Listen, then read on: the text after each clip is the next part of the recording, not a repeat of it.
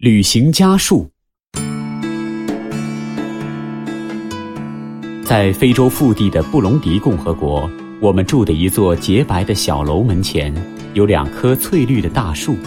它们不同于一般的树，没有枝丫，树干挺拔而修长，只在顶上长着一簇长长的、坚硬的阔叶，整齐地排成一片，像一把展开的羽毛折扇，又像孔雀正在开屏。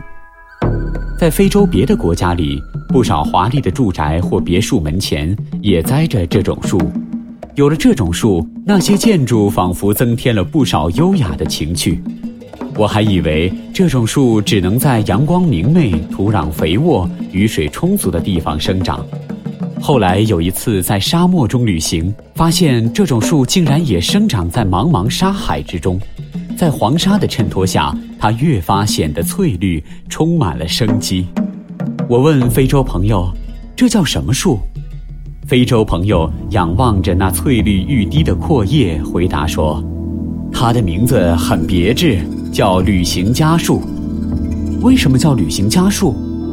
非洲朋友解释说：“这种树原来生长在沙漠里，人们在沙漠里旅行，受到热沙炙烤而干渴难熬的时候。”要是遇到这种树，只要用刀子在它身上划一道口子，它就会流出清香可口的汁液来，让你解渴。它是沙漠旅行者的朋友，所以叫旅行家树。我再抬头仰望这旅行家树，不禁肃然起敬。它出生于贫瘠荒凉的不毛之地，给跋涉沙漠的旅行者以甘泉般的希望。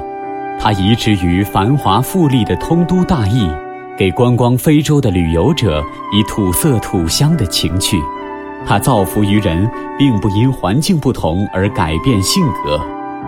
离开非洲时，我曾想带回一株旅行家树的幼苗，移植到自己的庭院里，但是我没有这样做。我想，倒不如把旅行家树的品质移植在自己的心中。